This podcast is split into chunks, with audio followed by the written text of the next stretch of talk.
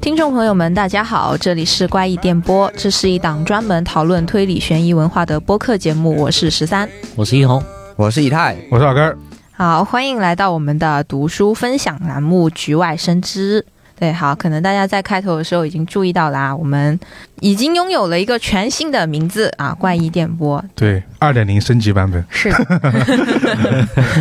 是的。然后，可能如果你们有听昨天的情报处的话，就听到我们在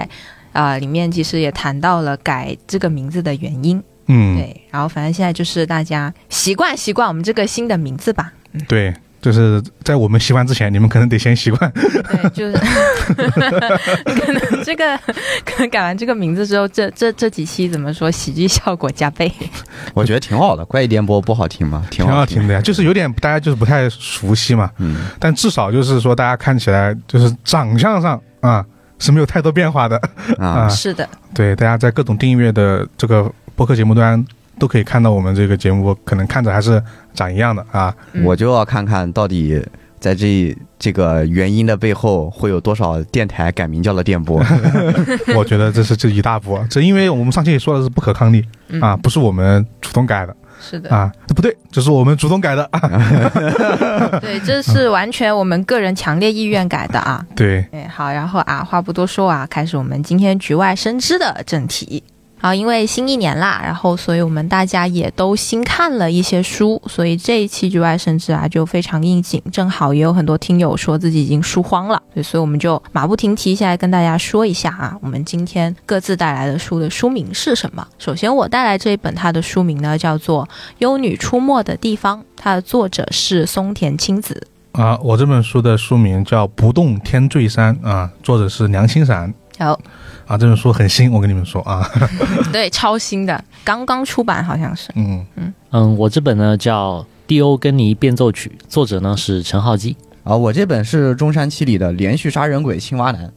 嗯，反正在我的印象里面，这几本书最早出版的也不过是在二零二二年的下半年，嗯，对对，对，都是非常新的书。嗯，所以就马不停蹄跟大家说一下啊，这些新书我们看了都有什么想跟大家分享。对，好，我们今天第一本是谁先来呢？啊，我先吧。好的，嗯，就你了。我介绍的这本《蒂欧根尼变奏曲》呢是陈浩基的一个短篇集啊。嗯嗯，我今天给大家就抽其中的一篇我觉得比较有意思的短片出来分享一下。那么这个短片故事的名字呢就叫《恶魔党杀人事件》。嗯嗯，。嗯，开始之前先给大家介绍一下这个恶魔党。嗯，嗯，恶魔党呢是一个类似于特摄剧里邪恶怪人组织的恶魔党。哦，不，关键词捕捉特色，好像知道你为什么要讲这篇啦 对，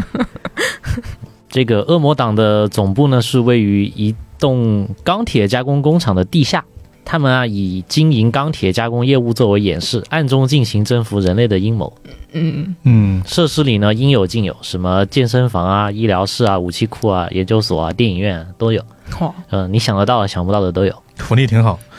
确实，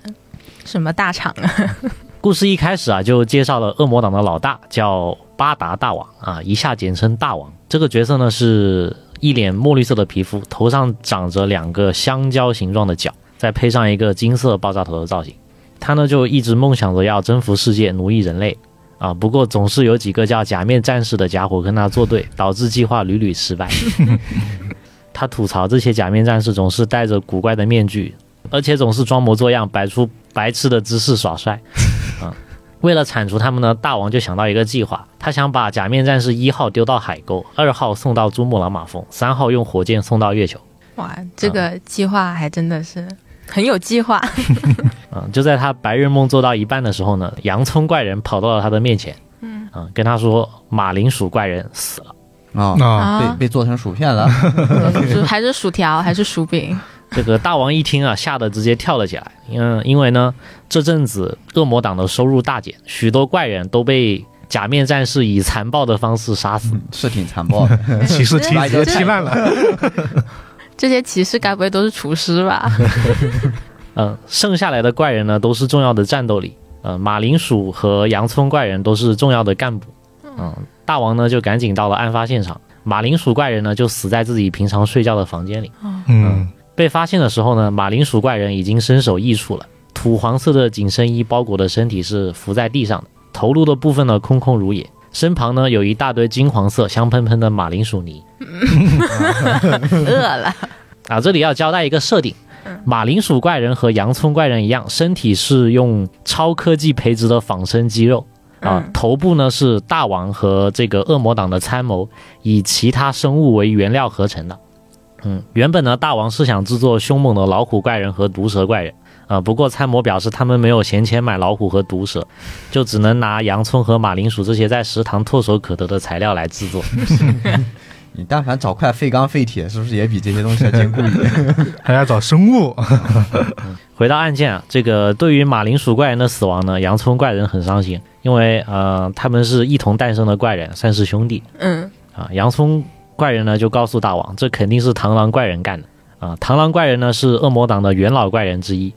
不是怎么还起内讧了？嗯、不过这个大王是不这么认为的，因为螳螂怪人没有双手，开不了门。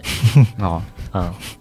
他呢只有一对像镰刀一样的前肢啊，十分锋利，削铁如泥，这呢令他日常生活十分不便，开门都要小心翼翼的，一不小心就会把门砍成两半，就会遭到参谋的责骂。这个案发现场的门呢、啊还是好好的，凶手不太可能是螳螂。啊，这个大王呢，马上就召集了所有的怪人来到现场。嗯，由于这阵子呢，恶魔党节节败退，活下来的怪人呢，就只剩洋葱、海参、螳螂这三个怪人了。没有一个厉害的，除了 他们。其实恶魔党刚成立的时候是有一定规模的，嗯但是近年受到经济影响，作为掩饰的钢铁生意利润直线下降 。啊，这么现实的原因吗？这个假面战士呢又一再打击他们的犯罪活动，组织呢就陷入了财政困难啊。三个月前，大王就发出了通告，这个恶魔党要节省开支，嗯全部资源减半。啊，呃，医疗和研究人员呢也辞掉了一百人。我的辞掉了一百人，哇，这个规模堪比 Facebook 因为现在，因为现在词来说叫降本增效， 对，为这了个这个恶魔党头领是不是姓？是不是是不是叫扎克伯格？ 反正至少看来确实是个创业 者。后面呢，呃，为了防止这些被炒掉的人出去之后泄露组织的秘密，他们在离开前呢，必须得接受洗脑。嗯，有的怪人干部啊就提议，干脆直接杀了就完事了，N 加一什么的也不用给了。嗯好黑呀、要不怎么是反派组织呢？对，那还能是什么良心资本家？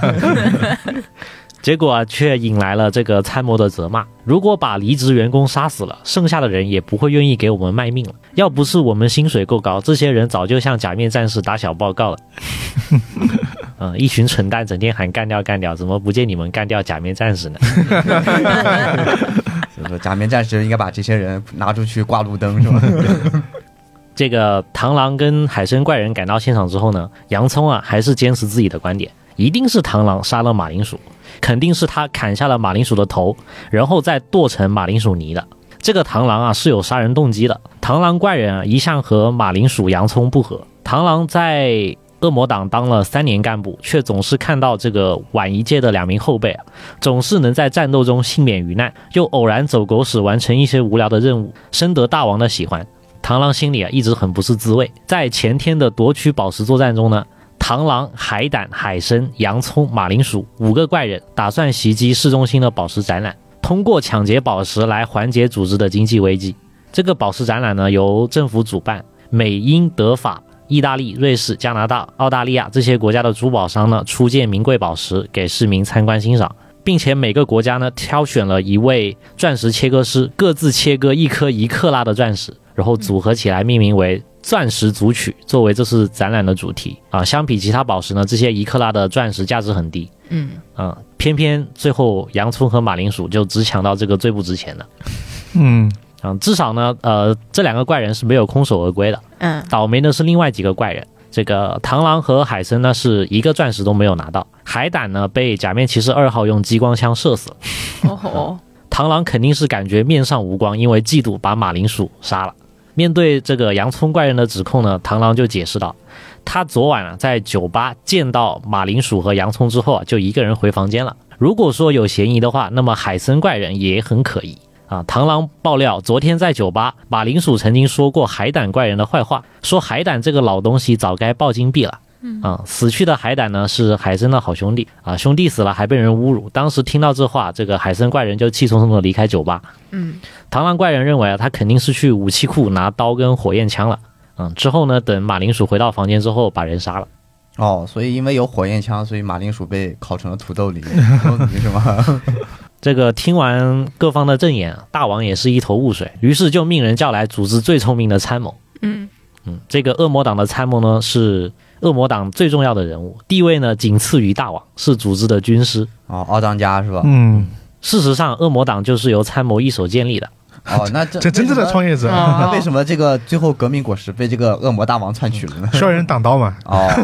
哦，就跟我们上次今日说法说的那个组织一样是吧？对啊就核心人物是那个副站长，嗯对啊，站长只是挂名。据说啊，参谋曾经在多个邪恶组织担任要职。当这些邪恶组织一一都被假面战士消灭后呢，这个参谋就努力寻找新的主人，扶持他成为新的邪恶霸王。嗯，哦，所以说他是汉弗莱是吧？ 大王原本是个外星罪犯，被流放地球冰封了三万年，全靠参谋把他挖出来，提供前任组织得来的金钱和技术，建立了恶魔党。大王起初也很奇怪啊，为什么一个人类会这样帮自己？这个参谋只是回答：人类都是愚蠢的家伙，我们征服地球是让世界不回正轨的正确做法。那我只是讨厌人类罢了。 参谋啊，平时对大王说话都是很不客气的，大王也很清楚，假如没有参谋，恶魔党不出一个星期就会解散。所以啊，对参谋的劝解呢，他从来不会发怒的。底下的怪人呢，对参谋也是很敬佩，觉得他深不可测。虽然每次作战，参谋总是躲在后方，一次也没有上过前线，但怪人们从来没有质疑过他是因为怕死才不敢跟假面战士对战的。接到通知的参谋马上就来到了案发现场，他吐槽说：“食堂那边刚有小偷，这边又出事了。”哼，得知马铃薯怪人死之后，他仔细检查了尸体，得出结论：凶手大概是先用刀把马铃薯的头先砍下，再火烧头部把它剁碎。颈部呢没有烧伤的痕迹，而且切口很干净，说不定凶手是把他先迷晕再下手的。洋葱怪人就说：“那很明显就是螳螂干的。如果是螳螂怪人干的话，那么就算是马铃薯清醒的时候，也能瞬间砍下他的头。”嗯，就在这个螳螂百口莫辩，不知道该怎么证明自己清白的时候呢，海参怪人提出了一个新的想法：除了螳螂，还有一个人做得到这件事那谁呢——假面战士一号。哦，哦，一号呢有一把假面电磁剑，哦啊、嗯这个剑呢比螳螂怪人要厉害很多，嗯，而且它的绝招假面高热斩能发出高温，把马铃薯的头颅剁碎成泥是很容易的。哦，电磁炉啊，大王一听啊，马上吓了一跳，觉得很可能是假面战士潜入了基地。嗯，嗯，参谋呢就让所有人冷静一点。从死亡时间判断，马铃薯已经死了七个小时了。七个小时前呢，他们所有人都在睡觉。如果一号潜入基地，那么他们早就全部都死了。嗯对啊，而且参谋对自己设计的基地很有信心，即使是假面战士也不可能悄无声息的潜入。参谋呢就让怪人们交代啊，昨天晚上到今天早上都做过什么。哦，嗯，螳螂就说呢，他昨晚在酒吧喝酒，喝到晚上十二点就回房间了，躺在床上看电影，看了两部电影才睡觉。他可以说出剧情，证明自己有把电影看完。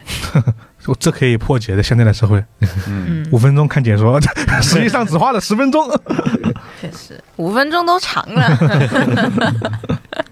洋葱说啊，他跟马铃薯十点离开酒吧，各自回到房间。晚上十一点呢，马铃薯还到洋葱房间聊天，一直到凌晨一点才离开。哦，洋葱早上十点钟醒来，打算找马铃薯一起吃早餐，结果就发现了尸体。嗯，海参怪人昨晚在酒吧被马铃薯的话气走之后，独自走到健身房，在跑步机上跑了差不多一个小时，差点脱水而死。 还好守卫发现了他，把他送到了医疗室。他昨晚没回房间，医疗室的值班人员可以作证。啊，总的来说，螳螂和海参怪人都有不在场证明。参谋呢又问起了大王的不在场证明。大王表示，他昨晚九点就回到了房间，欣赏前天作战得到的战利品，总共七颗钻石，在黑市出售一颗大概能卖一万八，哦，嗯，能缓解组织的经济危机。嗯，参谋听完大王的证词，表示自己已经解决了事件，啊，啊好聪明啊好侦探快嘛哦，真凶就是怪人的干部之一，啊！是谁呢？凶手就是马铃薯怪人。那他自杀是吧？大家都觉得啊，那是自杀吗？他怎么把自己的头细细的切成臊子的？先切后烤，还要主 要是解谜的关键呢，就在于大王曾经说了，昨晚在房间欣赏的那套钻石有七颗，嗯嗯，而参展的国家有美、英、德、法、意大利、瑞士、加拿大、澳大利亚，一共八个国家。嗯，少了一颗，对，也就是说，马铃薯私吞了一颗哦，啊、前面说了，经济不景气，恶魔党又要节省开支。嗯，马铃薯作为元老，马铃薯一定很不爽。有机会拿到价值不菲的珠宝，当然不会放手了。嗯，怪人们还是不明白，这跟他自杀有什么关系呢？参谋啊，就带众人来到怪人裴之曹的房间。嗯啊，是专门生产怪人的房间。嗯，这里呢一向只有参谋和大王进出，但是最近一年呢，大王对研制新怪人失去了兴趣，全权交给了参谋。嗯参谋表示呢，怪人的身体要花三个月才能完成，最后结合投入的部分只要一个星期。因为有两个培植草，所以怪人总是一双一双的出来。嗯，这些一双一双出来的怪人呢，关系就会比较好，像洋葱和马铃薯、海参、海胆等等。 哦，哦，就是他们是一个科目的，就会关系好一对，点，关系好一点 啊，血缘上的羁 绊，对啊。对，但我觉得洋葱跟海参也可以关系好一点，葱烧海参 那确实死的弯曲会好一点点。还可以用，还可以找个像是鸽子蛋之 类的乌龙土猪。参谋啊按下按钮，向众人展示了两个巨大的玻璃水槽。左边的水槽里呢，有一副差不多成长完成的无头人工身体，但右边的水槽呢却空空如也。嗯啊、马铃薯房间的死者呢，正是右边水槽的那具人工身体不见了的那一具。哦，嗯，参谋表示呢，今天凌晨有人从食堂偷走了一箱马铃薯，他呢到武器部检查，发觉呢有一把火焰枪不见了，很明显是马铃薯偷走了钻石，让水槽中的身体穿上自己的衣服，在颈部简单的切一刀造成伤口，再把偷来的马铃薯剁碎，然后造成被杀的假象。哦，所以在那边怕那边变成土豆泥的真的是土豆， 对， 嗯，现在啊，那个马铃薯肯定已经走远了。参谋觉得呢，他可能是看到海胆怪人惨死，怕有天不其后尘，直接就逃了。不过呢，参谋说，身为怪人，逃到人类社会又有何用呢？如果马铃薯回来，不会追究他的过失。啊，大王也表示啊，他们就像一家人一样啊。剩下的三个怪人呢，感受到了领导温情的一面，纷纷表示效忠。啊下次我们一定要打倒假面战士。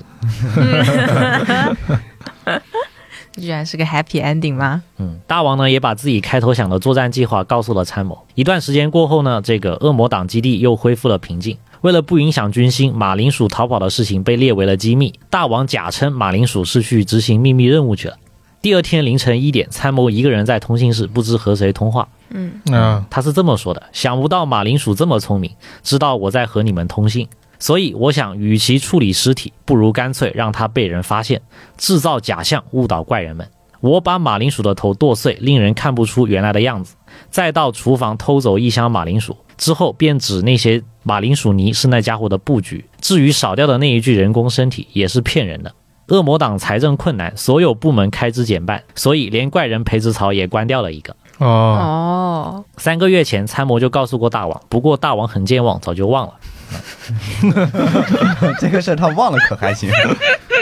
电话那头的人说：“既然恶魔党这么垃圾，干脆毁掉算了。”参谋表示呢，就是要他们无能才好，找不到比他更好用的坏蛋首领了。成立恶魔党其实不是我的主意，而是上头的意思。如果这世界上没有坏蛋，人民就没有可以憧憬的英雄，老板也失去了针对的对象，社会一乱，好人坏人都没饭吃了。嗯，幸好上头只找到了七颗用来代替的赝品钻石给怪人抢走。那个大王也是蠢，刚刚还跟我说要把我丢进海沟，把你送上珠穆朗玛峰，还要把老三绑在火箭上送到月球。嗯，那他他就是二号，哦，对，没有，他是一号啊，一号，哦，啊他。一号本人，这样就解释了他是怎么杀掉啊对马铃薯的，因为啊他还有那把刀哦电他子就是剑。对对他就是假面骑士嘛，嗯，嗯，不对，假面战士，战士，那就侵权了啊， 这样，啊，这就是它里面的一个比较有意思的短片吧。嗯，嗯，嗯， 我没有想到这里还有个反转，而且这反转还挺有意思的。嗯，对，就是有想说他可能不是参谋，可能不是什么好人，但没想到他他居然是假面战士， 啊，有想到就说那因为那个还是个挺常见的推理小说的鬼解，对，就是说他是自杀嘛，嗯啊，但是挺有意思的，我觉得整体的设定都挺有意思的，啊，对他套了一个非常有趣的这个外衣，在这个设定系的推理上。对，嗯算这设定系嘛，然后相当于他也自己也发表了一些对于这个特色剧的一些看法吧，啊， 对，最后是吧？没想到陈浩基老师也看特摄啊，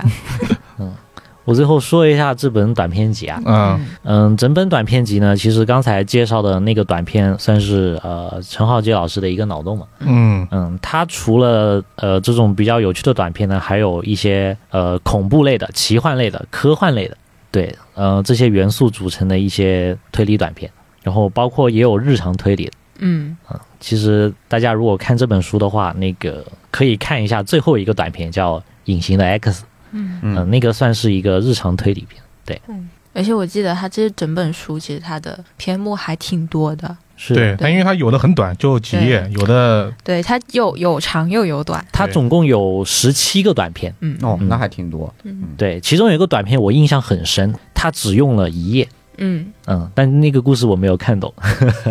老齐虽然他不在啊，他也看了好几篇，因为我也没有每篇都看完，嗯，他就他也他也说就有几篇感觉没看没太看懂啊 啊，他有的藏的比较深一点点，对，而且有人看完就是觉得这本书就像是陈浩基老师他的有一些像是他平时拿来写作的，嗯，类似草稿一样，就完成度没有很高的东西。嗯想法很有意思。对但是对，就就是是有把想法放出来了给你。对，就是对点子好，对对，可能他自己也没有想好怎么去最好的一个实验方式吧，可能，但是里面也有很多篇是是完成的很好的，嗯，对，对但放在这种十七篇篇目的这种短篇集里，其实也还好。对，对，你能看到很多新奇的点子，嗯然，后有一部分完成度还可以的作品，觉得相对来说就已经很不错了。是的，而且它类型又很多嘛。嗯对，是那种我们久违的能又能看到的陈浩基的故事。对，是的，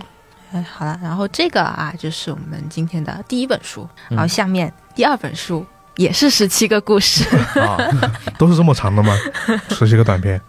对，然后这本书啊叫《幽女出没的地方》，这本书它是一个呃故事新编，对。就是我发现我好像很很喜欢看这种书， 我以前说的很久很久以前也是这种书，嗯哦，然后他这个故事新编是他作者松田清子，他把日本以前的那些民间故事传说，还有那种就是日本的那种落语啊、歌舞伎啊，他们这些节目里面啊、本来就有的那些故事，把这些故事作为灵感来源，或者说作为蓝本，然后呢，在这个基础上，呃，新编写这种怪谈吧。对，我觉得像是怪谈。哦，那时间点有什么有换吗？还是说还是在那个换了，就是他的那些故事，基本上发生的年代都非常非常的久远，嗯就是江户啊，或者战国时代，或者镰仓时代，甚至更早的。啊？那些故事，对，然后他现在新编的话呢，就所有的新的故事都是发生在现代，就是现在这个时间点，哦，嗯，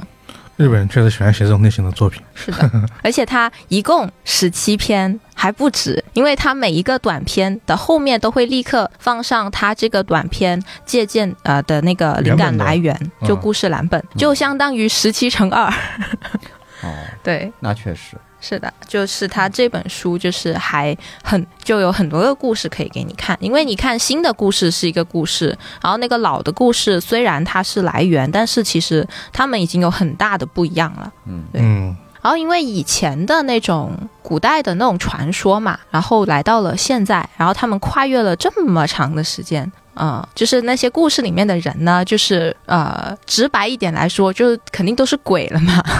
嗯对，肯定都是鬼啊了。然后再加上就是以前的那种传说，总会给他故事里面的主角就是加上一些这样那样的奇幻的能力。比如说啊，最起码啊，你可能你不是个人，你是个动物变成的人，对吧？你可能是个狐狸变的那种，这嗯这样子的能力。他就是把这种有这种能力的故事里面的人，然后让他们来到了现代，哦，就变成了兽人娘了。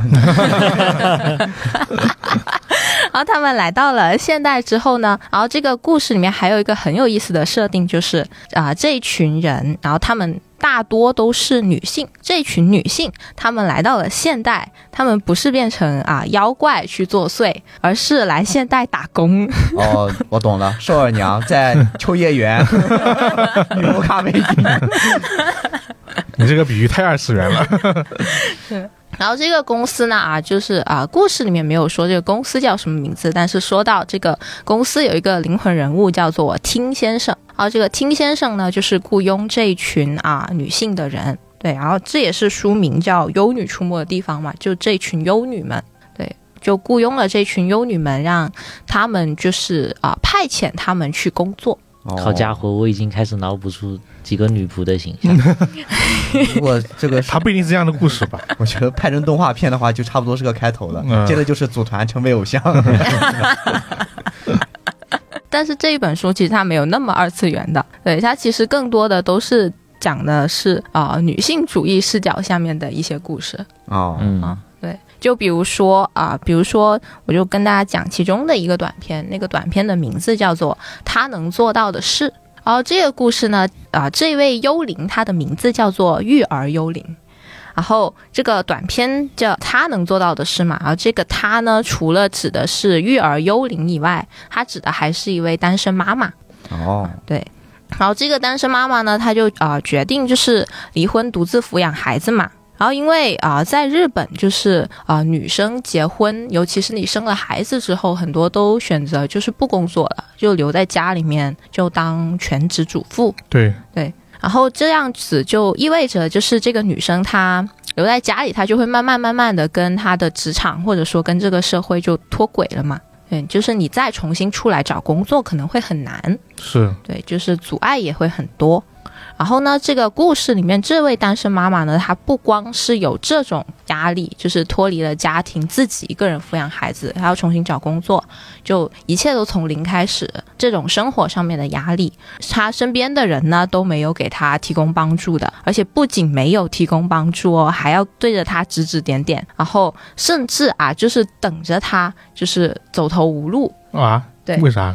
为啥呢？就是因为等着他走投无路，被生活击败，才可以证明自己当初的看法，就是有那种事后诸葛亮那啊种感觉。哦你看吧，我早就说他这样子选择离婚是错了的吧。啊，就那对那那种就是通过他人的不幸来证明自自己己的正确对啊，对对，而且就是通过他这种困难的生活来对比，就会发现自己的生活好像还哎可以。还不错啊，对，就把别人的痛苦来对比自己的生活，好像过得还行这样子的人。嗯，然后呢，而且后面就是这些给他指指点点的这些人，还听到这个单身妈妈还去做了那种工作啊，不是女仆， 是那种工嗯作。对，然后听到了这样子的呃传言之后呢，他们就更加就是加大了这种啊、呃鄙视这位单身妈妈的心情吧，就觉得这个女的脸都不要了的那种感觉。这个是这些啊、不明所以的热心群众给这位单身妈妈施加的一些压力。然后回到这个单身妈妈那边呢，就刚刚说到她做的那种工作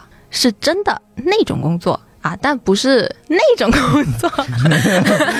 她只是在晚上去啊、做陪酒女这样子而已。嗯，哦，对，哦就对，就没有是说到那种不合法的会被抓起来的那种程度。而且这个是他晚上的工作，因为他不仅晚上要打工，他白天还有一份工作要做的。哦，对对，因为兼职嘛，对，因为他要养孩子嘛，然后他又很难再找到那种正式工作了。就工资会少，啊对对，对，所以他必须就是要打两份工才能维持他和他孩子的生活这样子。我之前看到有一个像是普及还是报道吧， 就一文纪实系列的哪本书，嗯就是日本那边就是。他因为这个税收的这个原因，嗯就是夫妻双方结婚之后，如果两个人都工作的话，就会导致他税会很高。对，这个税会很高，还不如就一个人上班，另外一个人如果说真的钱不够多的话，那就是出去做这样的兼职。嗯而且如果就是你就是脱离了这个社会太久，比如说你生孩子或者说做一段一段时间家庭主妇的话，你也很难找到那种就是全职的那种工作。对只能是以做那种兼职的时薪制、对呃、时薪制的那种工作对，这样来说会很累，然后工资肯定也相对会低一点，而且福利啊、待遇之类肯定都没有了。对的，嗯，就那种派遣工嘛，日本嗯最大的那种对派遣公司，对，因这为么看日本这个政策，感觉对女性很不利啊。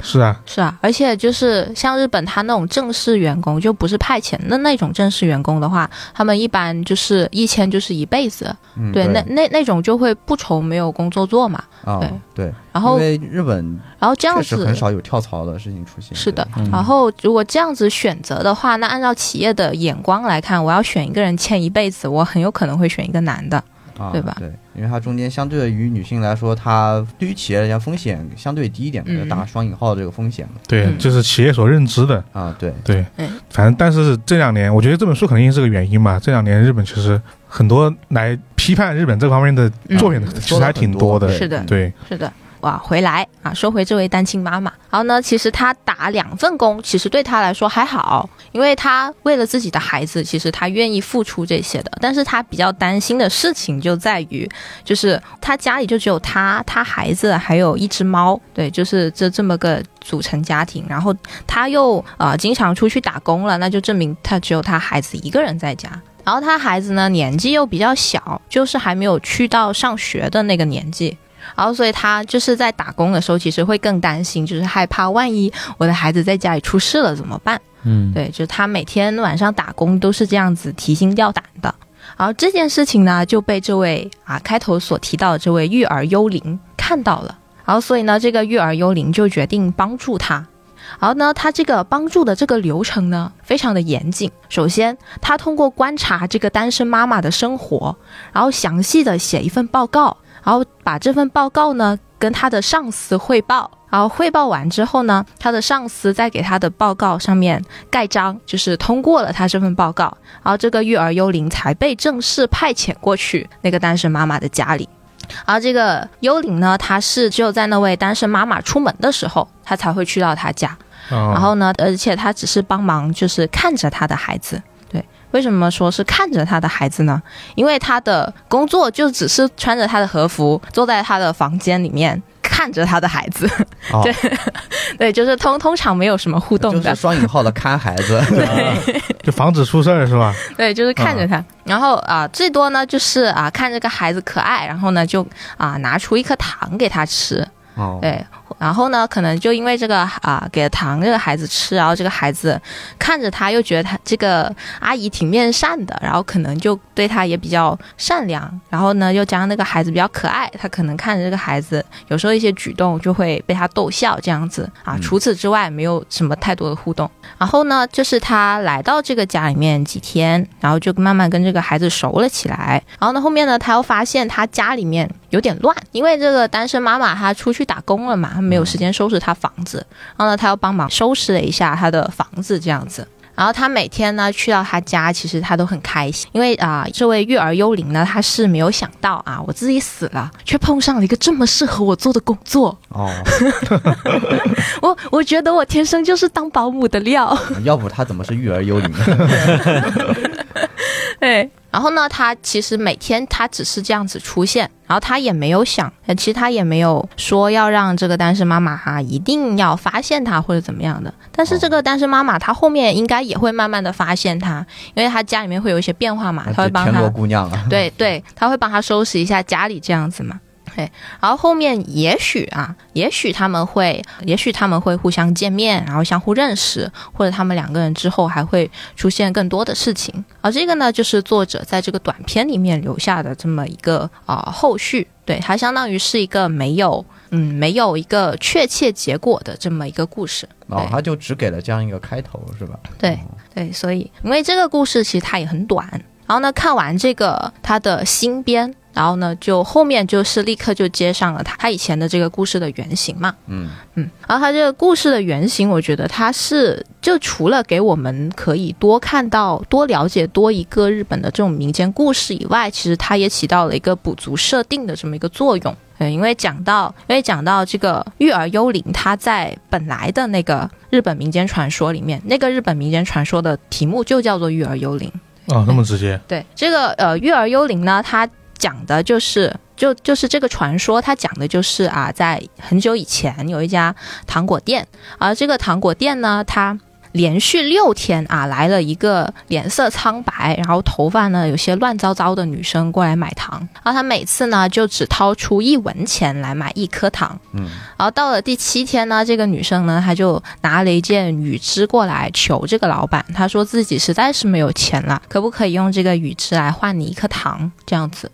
然后这个老板呢，就看这个女生啊、很可怜，可怜兮兮的，对吧？脸都白了，还不可怜吗？嗯然后这个店主他就答应了。然后这个店主他收下这件羽织，就把它晾在了他的店外面。第二天呢，就有一个财主路过这个糖果店，他就认出来了这件羽织。他说：“这件羽织是我女儿下葬的时候我给她的陪葬品，怎么在你那里？”哦，哦，然后呃，听到这里呢，这个店主呢，他就过去把他这个连续七天碰到有这么个女生来买糖的事情告诉他。之后呢，这个财主他就听完这件事情，他又决定去他女儿的墓那里看一看。嗯啊，等他去到他女儿的墓那里了，他站在墓前就听到了从那个土里面传出了婴儿的啼哭声。然后啊、这个财主呢，他就去把他女儿的墓给挖开了。就看到了他女儿的怀里面正抱着一个啊、正在吃糖的婴儿，对哦就他女儿是呃是死了的，但是他怀里面抱着一个婴儿。然后呢，他呃给他下葬时候就陪葬的那件羽织，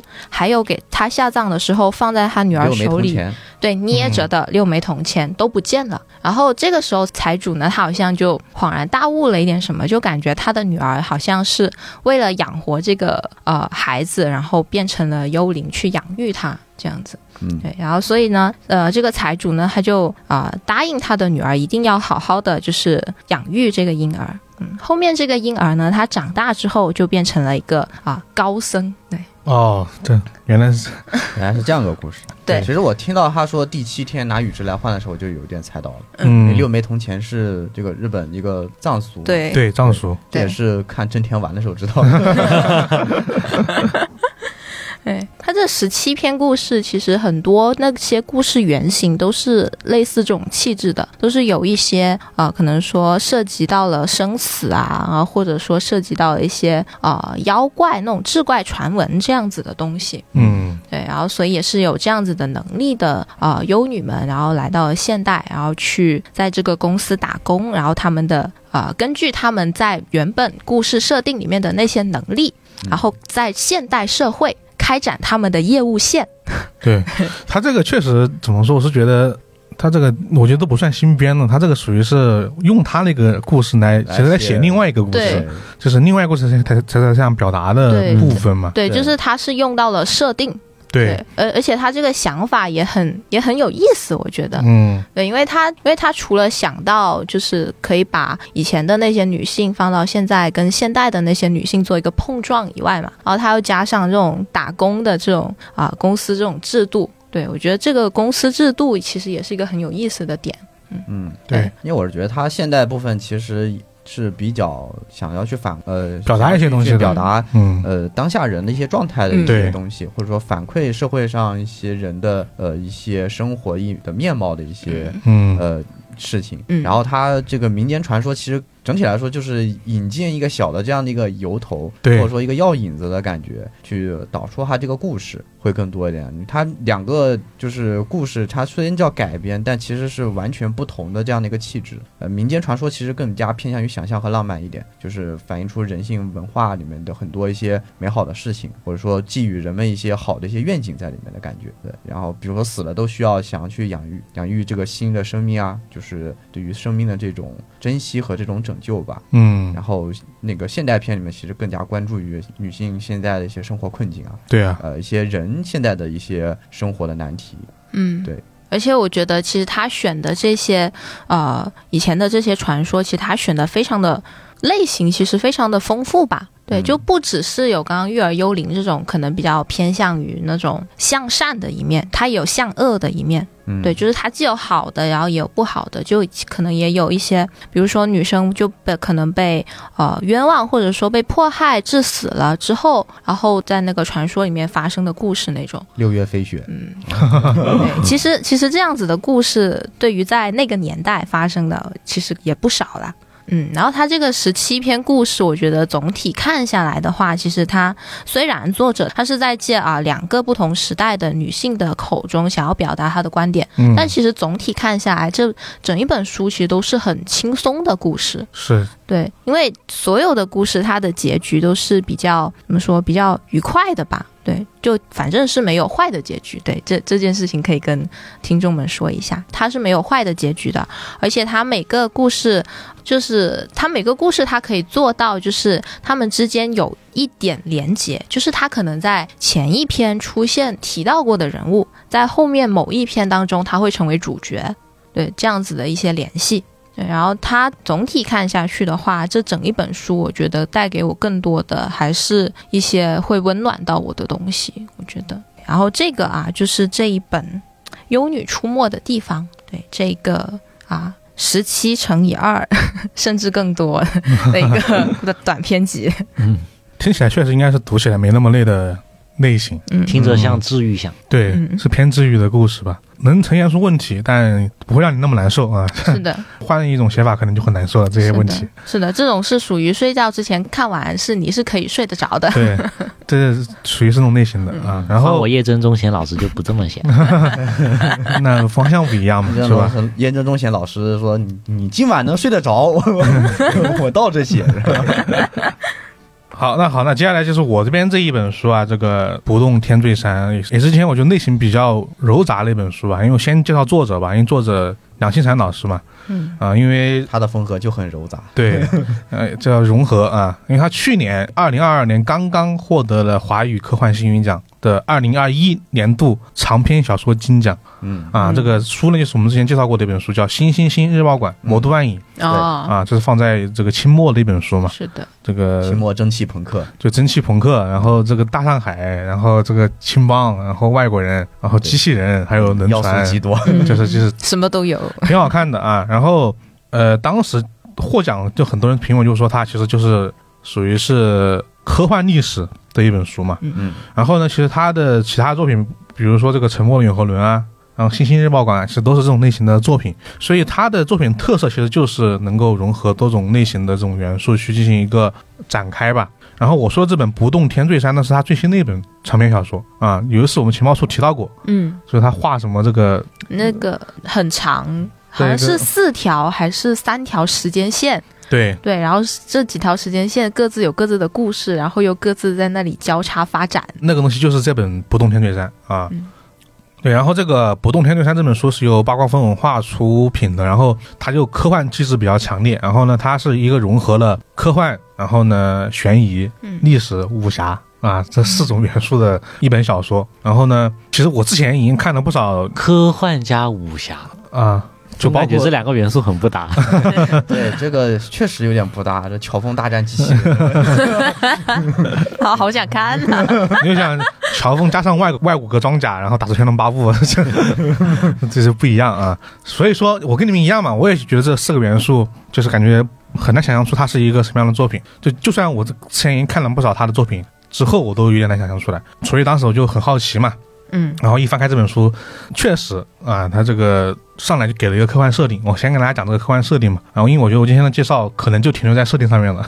嗯因为后面他的东西其实这本书的内容很扎实，就信息量有点大啊。首先，哦这这个柔杂这么多元素，我能想象出来，肯定很大。对，是的呃这感觉每句话都是都都有信息啊。这个不动天罪山呢，发生故事发生在大唐啊，啊，这就在这个我们的武则天这个继位三年前的时间吧。这个在这个大唐的剑南道啊，剑南村的剑南道，嗯突然有一天天上落下一道银光嗯啊，这个银光后来被书中称为天罪，嗯然后呢，当时这个剑南道的这个一个城市叫赵州城嗯啊，它就被吸入了这个异时空了 啊，你想啊，啊。用我的解释就是吸入到异时空这了句话信息量就很大。啊。然后呢，同时这个赵州城呢，同时被复制出了另外的九座城，嗯所以最后呢，就有十座一模一样的赵州城。在异世界，在一个这个时空里面啊，哦就是这么一个存在。然后呢，这个十座赵州城里面呢，中间围着一个这个叫不动山，哦嗯啊这个不动山肯定是它的本来是它的赵赵州城的这个旧址，嗯对。然后呢，这十个地方互不相通啊，同时呢，不仅是城市里面的每一个人都被复制了一份，啊，就是十个都是竞相复制这样子的。对。比如说这里面就有十个张三，十个罗翔老师啊，这么一个存在哦啊。然后，但是呢，这些山之间呢是不会接触到一起的，哦，就是每座城之间都不会有接触。，对。比如说这个，我们就一到十，一跟五是不会挨到一起的，嗯，但是他们会每隔一段时间和不动山接触在一起。哦，就可能说，今天第一天，星期一是第一座山接触到的不动山，嗯星期二是第二座，但可能星期三是第七座，哦，它哦不是按顺序是它随不按机顺序的，还有可能是这个第一座接触，第二座接触，又第一座接触，哦，啊哦我们称之为山体运动。听着是一个很有设计感的设定。所以它也是算不出结果。 它确实也要算在后面。然后呢，在这个设定之下，所以说那一听就知道这个很科幻了。嗯完了，同时还有一个限制就是什么呢？因为这样其实还是有可能，你可以从从一座城到另外一座城嘛，你把不动山作为终点站就可以了嘛。啊，对啊，但是它里面一旦有一个人就比如说我这个第一号的这个张三去了第三号的张三，就会导致这个城的这个发生这个火灾，我们叫火灾就是大火，一城的人全部会被烧会被烧死，哦啊这个城一定一定被毁掉。对，它毁掉之后呢？毁掉这个就消失了呀。哦我们不有十个嘛？哦啊，这这个就这个就没有了哦，啊、我还以为烧掉重开呢。那也那倒不会，就没了就是没了。嗯所以说，所有的人为了自己城的安全，一般就不会去别的山，啊，也不要不能叫一般吧，这就不会去。啊啊，所以说，呃，从这个时间点发生到现在，过了很多年之后，原本的十座赵州城，现在只剩下了三座，哦，嗯有相互有有人碰面了，那有对啊七个人 啊做了一还些有事情，对，还有各种各样的原因嘛，不只是因为去他的城，但反正各种各样的原因，有的可能就是因为本身遇到了一些问题导致消失了，嗯最终只剩下只剩下了三座这个城市叫罗山啊，嗯这个然后还有一个叫咸山啊，还有一个叫彭山。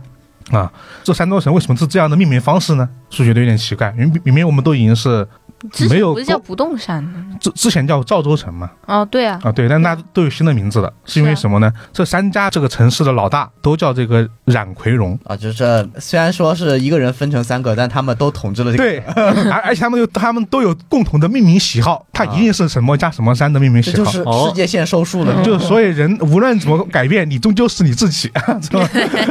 它就这么一个这个设定啊、然后这是他这个三年前的那么一个事儿，这个天罪之后的三年后啊，正好是武后登基的那一年，嗯嗯这个时候又有一道银光再次照射到了赵州城的这个旧址上。嗯啊，因为这个事情已经发生过一次了，有些人就知道这个事情的这个前因后果。啊，嗯啊知道要被吸走的。对，然后有一个我们的这个主角啊，叫顾然啊，这个顾就是照顾的顾，然后的然啊，顾然啊，他就主动前往了这个被光照到的地方哎，等会儿城里的人都是有数个的，对吧？啊，那这个对，主角是不是也有十个？啊没有啊，他还没进去呢，他没进去哦，他不是城里的，他是我说了是在三年之后的，他是在那个遗址上又有一道银光照下来了之后，他去的，哦然后他没想到他啪被吸过去了，啊啊就正好他又被吸进去了。但是他吸进去的地方不是美洲城市里面，他被他是被吸到了不动山里面，哦，就中间那个山是吧？对，所以他只有他一个。哦，所以他他就分裂所以他是主角啊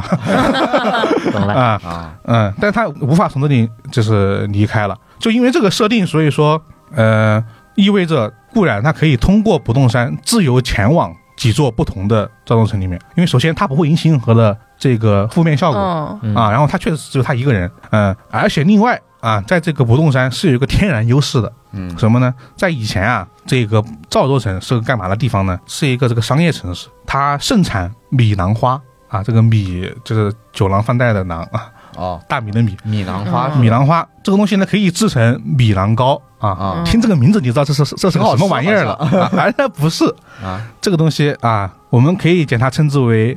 大糖鸦片、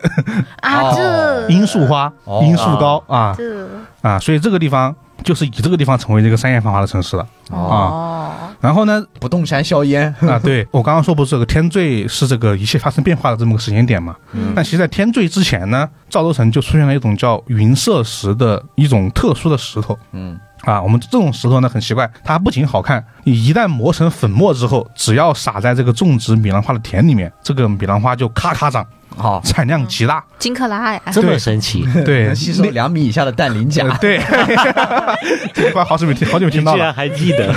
所以说，在赵州城上面种植并制造米兰糕，可以说是一本万利，因为你比其他地方的产量你要大十倍，啊确实你的成本还低。嗯这个东西又是暴利的一个东西，对，所以当时很多人都都在这边这个来这边种植米兰花。但是它怎么种出来之后，它怎么出口出去呢？它能能跟外面世界相同？呃，他们这内部还是有自己的一套这个，哦，就是它能回到大唐。呃他不能回到大唐，他内部还是有这个经济的一个。哦，就三座城之间有这个经济对共通是我吧？但是我刚刚说这是这是天罪之前了，啊是天罪之前，但是天罪之后呢，所有的云设施都留在了赵州城的这个旧址之上，就这哦十座城里面是没有的哦，嗯啊，那产量锐减那呃它是甚至是没有，哦啊，但是哪里有的？我刚刚说这不动山是从旧址上面出来的，哦，所以不动山上有所以不动山上全是云设施，就是一个超大型金矿啊，嗯哦超大型矿产。然后我们这个主角固然呢，他就是成了矿老板。他就是一个这个可以自由行走各城之间，还能运云设施的这么一个人物哦，啊物流公司，啊，对。然后你觉得，哎，这个人肯定是老板，因为小说一开始这个人就在那边踩石头嗯啊，嗯但其实呢不是。是帮别人打工的，啊，他是帮每一座城里面的黑帮老大叫赵建 南啊，就是一个人嘛，啊对打不工是的。都穿越了，为什么还混得这么窝囊？哎，这就是一个剧情点啊！他为什么到底混这么窝囊啊？就是很好奇，因为你毕竟你像你是这个世界上最特殊的人，嗯你讲道理你应该是最厉害的一个人，对啊你是呀，穿越者，难道不是龙傲天想干嘛干嘛？对，哎，而且他以前啊，这个固然他是因为因为其实这个东西，我说了大厂鸦片嘛，其实很害人的，对嗯，是很多人就是家破人亡。嗯，他本来当时去赵州城就是为了打击这个哦，大厂鸦片的，对，但他现在开始的变成了。这鸦片走私，对， 这其中也蕴含着很多故事啊。那这个我在这里就不细说了啊。这就在这顺利讲完之后啊，就进入这个故事的正题。就某一天，我们这个主角固然刚好这个挖完了云社石，挖完了满满的这个一车，然后呢，正好呢，他这个时候接触到了和不动山碰撞的这个罗山。嗯啊嗯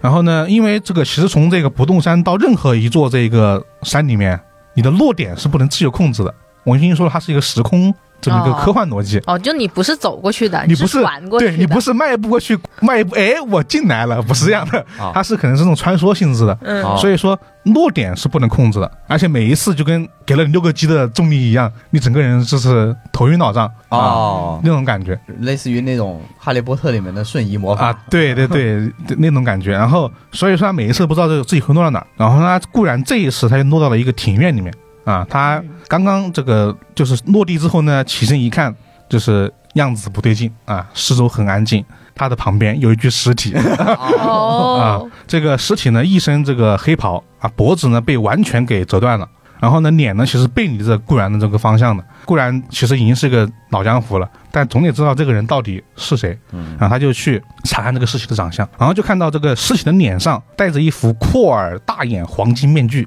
啊，三千堆人哦哦啊，我觉得是按照这个写的，他那个好像就是那个长相的东西。哦，就那个经典的面具嘛。啊，然后呢，这个人是谁呢？啊，你看戴能戴这个面具的，那不是一般人，啊，三星堆人嘛，他就是 这个这个人呢，就是全城的主事大祭司，这个罗山的命名者，山州城的控制者嗯冉奎荣。哦，他一落地，这个老大 就死老了。大死了，啊，然后这个庭院，你们可以理解为是个 密室，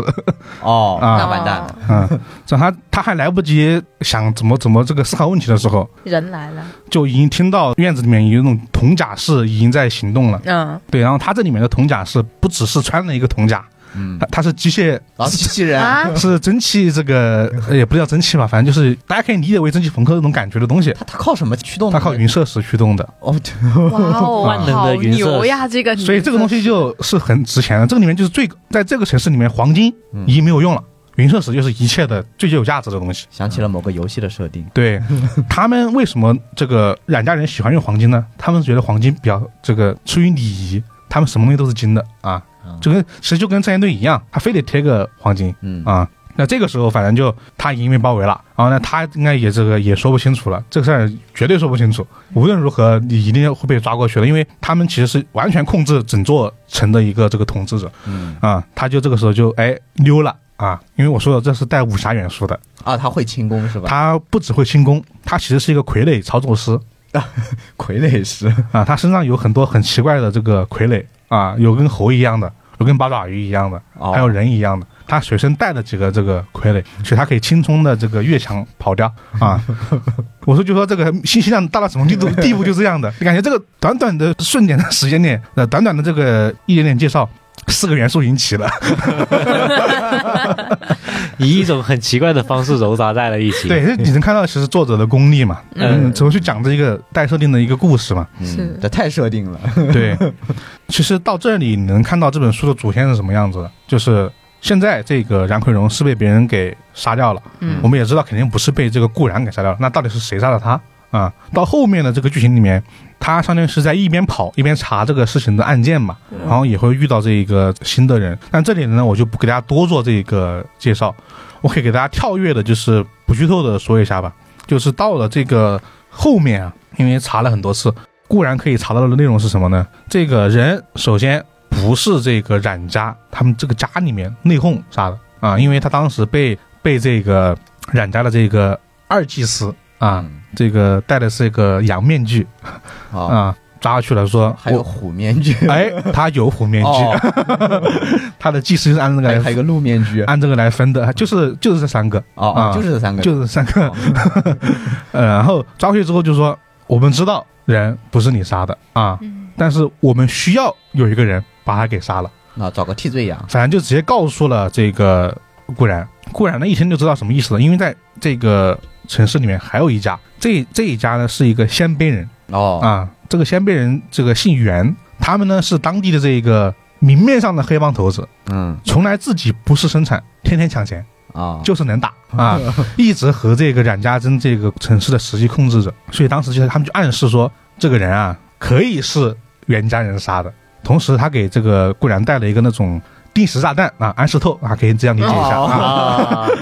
就解不开了。你要是三天之后不回来，你就必死啊，了。又有三天啊但是具体时间不好，我忘记是几天了。啊，所以说可以确定，首先人不是冉家人杀的啊。但我刚刚也说了，他既然是要嫁祸这个袁家人，袁家人很明确的告知，也不是袁家人杀的。对，呃，包括也不会是冉家的冉家的另外一个对头。嗯，这个这个地方还有一个地方的起义势力，这个被这个控制的这个起义势力好，复杂呀，也不是他们杀的啊。但那到底是这个谁杀的呢？当时就说，因为这个大祭司啊，冉奎荣其实本身自己的行动是很隐秘的，一般不出自己的这个家里的院子。但这个庭院其实是一个胡商交易的地方，哦，就按照他的等级来说，他不会来了。嗯问题就在于到底是他是怎么被叫在这个庭院里面来的？后来经过这个调查，呃，固然知道冉奎荣呢其实是收到了一封密信，约他见面。嗯，去这个庭院里面商谈这个讨论事情的。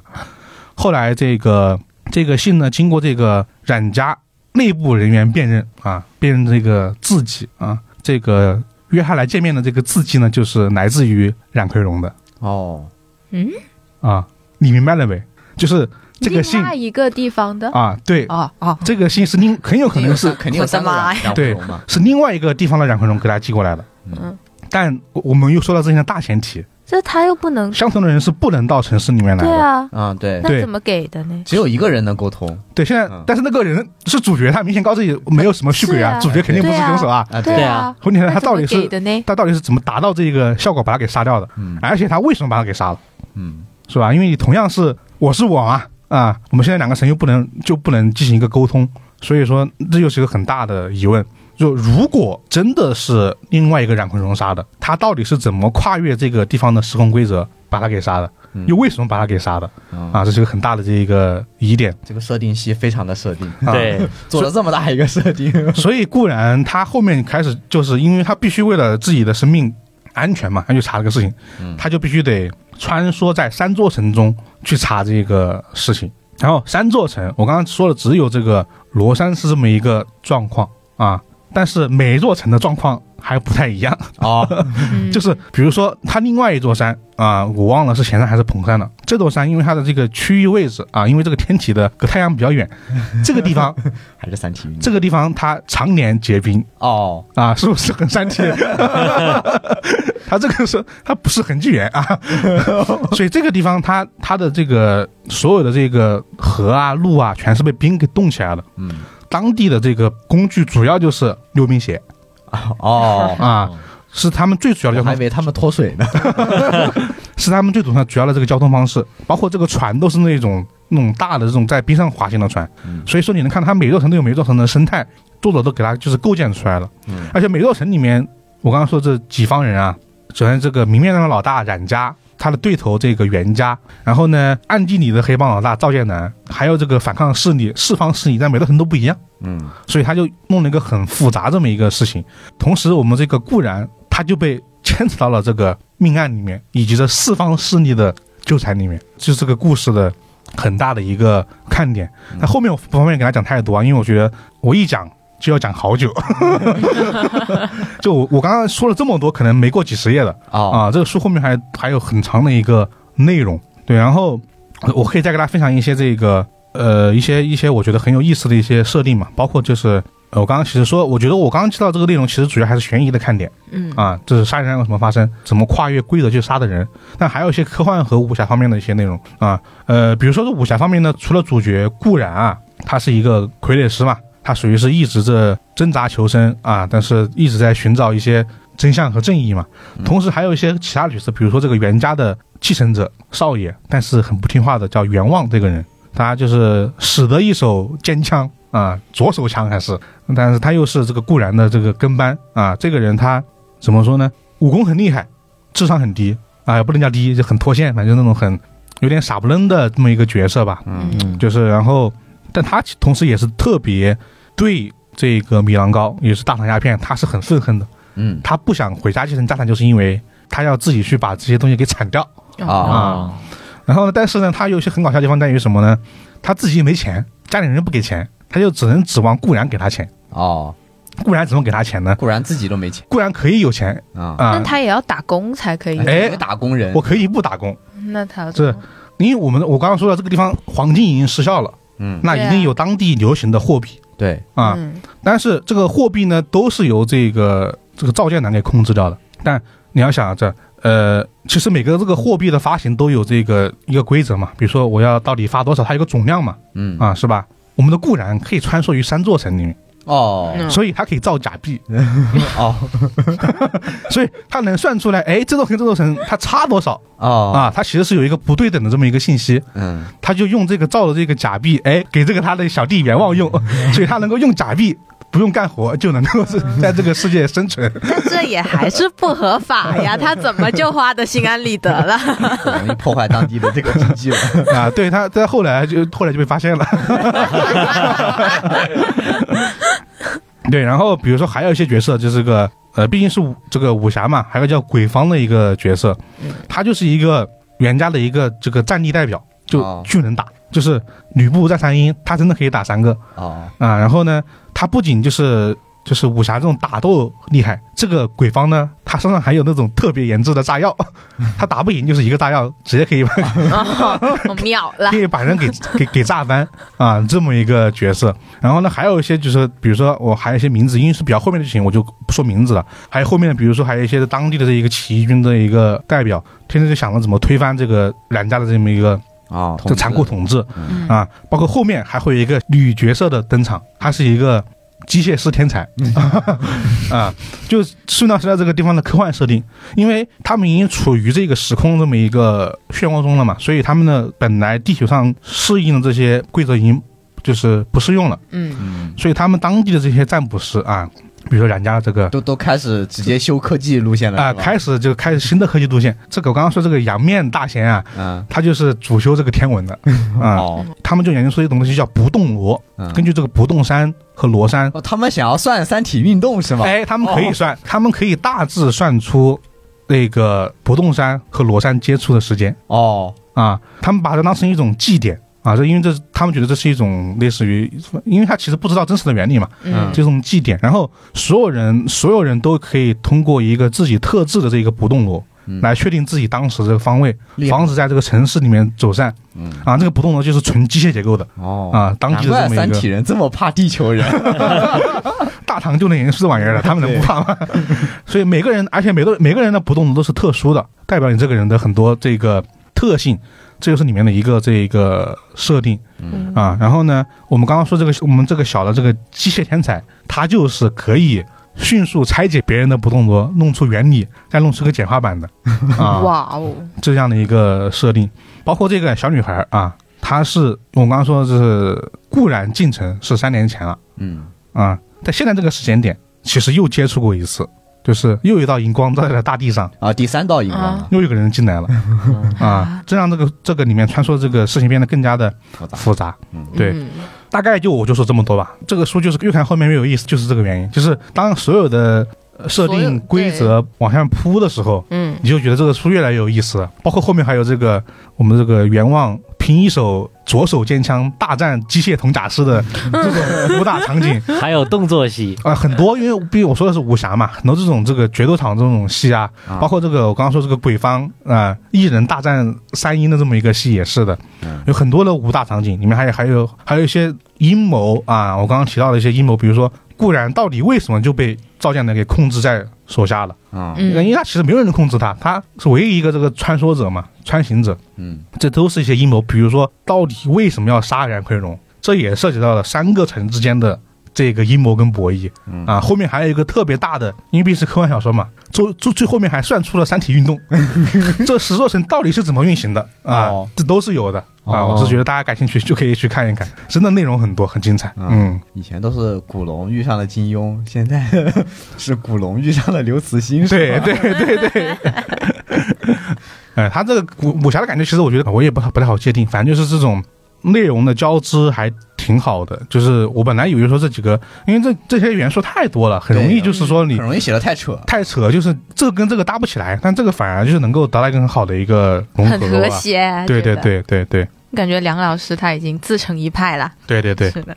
好了，那我的这这我这本书就介绍到这里了，大家感兴趣的可以去看一看啊。哦，那今天就说最后一本书啊，就是这个中山七里的连续杀人鬼青蛙男。嗯，啊、然后呢，中山七里我们之前也提到过对这个作者，嗯还有一本呃也挺有名的书，然后也引进过，然后叫做这个《再见德彪德彪西》西嗯啊，啊，对。然后今天讲这本《连续杀人鬼青蛙男》，它其实是属于一本偏社会派的这样的一个悬疑推理作品。嗯嗯，然后你知道社会派它通常就会讨论一个主旨嘛，然后这本书主要讨论的就是这个精神病杀人犯啊这样的一个相对来说比较特殊的一个群体啊。然后呢，也不光是精神病的杀人犯或者是犯罪者啊，也有讨论一些普通的一些精神病，但他们病人但是不能够控制自己的一些情况，哦，在里面也也有部分的这个体现，但主要围绕的你看，它叫连续杀人鬼青蛙男嘛，嗯，那那肯定是以这个犯罪者啊作为主要的主要的对象，主要的嗯讨论对象啊。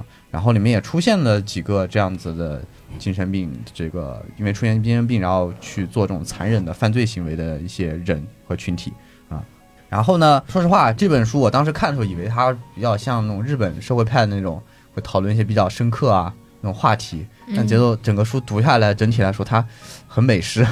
是对，他一路就是那种非常紧张刺激的连环查案和追凶的那个过程，然后再加上兼插一些凶手自己第一视角的一些文字在里面，很让人感觉像在看杰弗里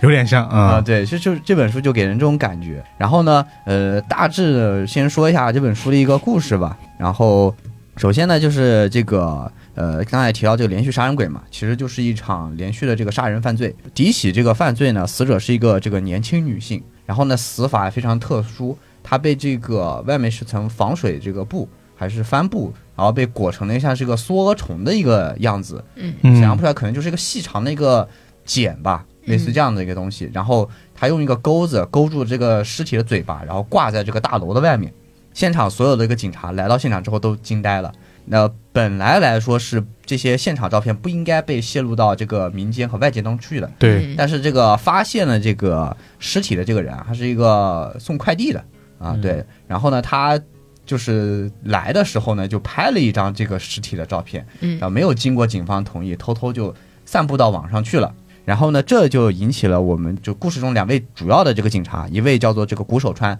另一位叫做这个杜赖，两名警察的注意。然后呢，谷守川是一名比较年轻的警察，嗯，他一现在目前还一心想的这个事情呢，就是要破案，我要立功，我要爬上这个警界的高层，我要做人上人，他就是抱着一种立功的心态来看这个案子。太想进步了。哎，对，特别想进步。啊太想升职 了，对，杜赖呢是一个老警察，然后呢他有一点怎么说呢，让人看不透的感觉，你不太能知道他平时都在想什么，但是他往往能够非常准确的说出一个事情的一个。背后的一个核心的东西，他很能够抓住一些事情的根本起因，并且他有很毒辣的一些眼光，能够快速的看，无论是在审问的过程中，还在查案的过程当中，他都非常的敏锐，是一个嗯非常有经验的老警察，而且也很聪明。然后呢，他看到这个照片泄露出去之后，对于外界的这个产生的一些影响，他发现了一些不太对劲的地方。一般来讲，出现这种杀人案嘛，然后你不能指望这个网上啊，尤其是网上啊，会对这个杀人案有什么非常正面的这个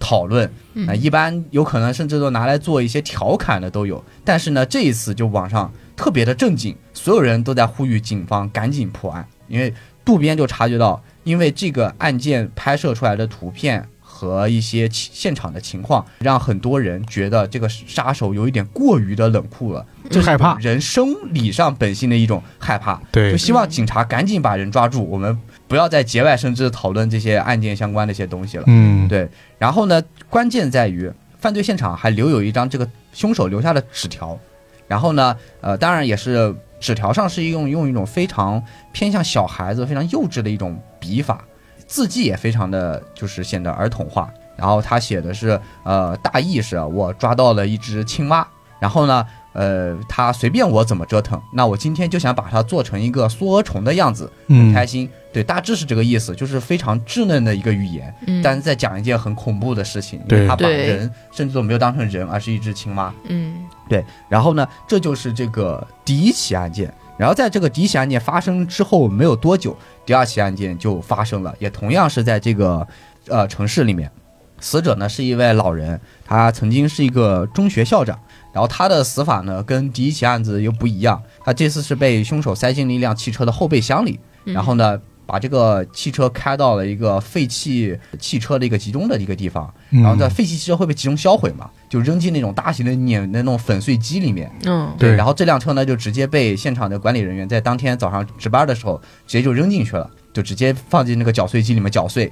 他搅出来的时候发现不对劲，这个车里面怎么流出这个红色的液体？然后嗯，嗯去一看有发现，血，对，然后里面你你已经想想看，用压汽车的对粉碎机去粉碎一个啊、尸人体尸体嗯那不变成肉酱啊？啊、对，那基本上就是了，嗯就是后来这两位警察就是谷守川和渡边的啊，就和谷守川和渡濑，然后他们是没办法把尸体取出来，直接把这个嗯车子后部切下来，然后直接送到法医部。然后等他们去拿这个尸检报告的时候呢，法医是跟他们说，我们花了好大力气才把这个尸体从这个后备箱里抠出来嗯，啊，只能说是非常的残忍。残忍，嗯，对，嗯然后证明这两起有关联的这个东西呢，又是凶手在现场依然还有一张纸条，嗯，对，依然是那样稚嫩的笔法和口气，说我今天再次弄死了一只青蛙。然后就跟上一次那个刚才说的那个快递和那个报案人他拍下的照片一样，这次有一位记者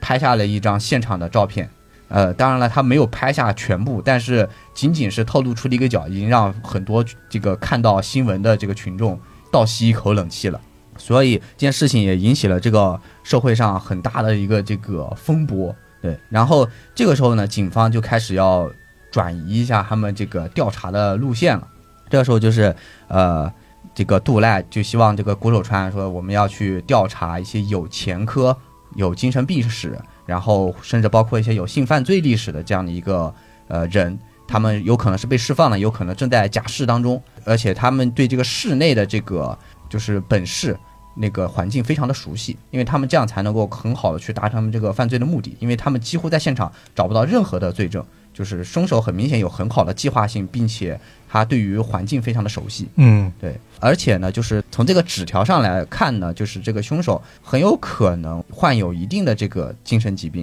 因为他是这种变态型的这种杀人连环杀人嗯对犯啊啊、对，所以警方做出这样的一个判断或者说猜测，所以他们就去也做这方面的调查方向。这个时候呢，就是杜赖就给了古守川一个人的资料，这个人叫这个当真圣雄啊，这个人叫做当真圣雄，然后呢，他患有这个自闭症。啊，是其中一个分支叫做纳肯综合症。然后呢，他曾经因为这个精神病原因，他杀掉了一个邻居家的小女孩，然后被判定为有精神病，然后在呃这个精神病院就是进行治愈过后，精神病院判定，然后他已经痊愈了，没有这个危险的倾向了，所以就处于这种假释当中。但假释当中，他会有当地有一个算是这个像是可能算是这种外派的民间机构，它叫保护司，然后这样的一些假释或者这种有过前科的这种精神病患呢，会在保护司的这个监管或者说是看管之下的。哦，防止对他后面出各种问题嘛，对，所以说谷有川要找这个当真圣雄的话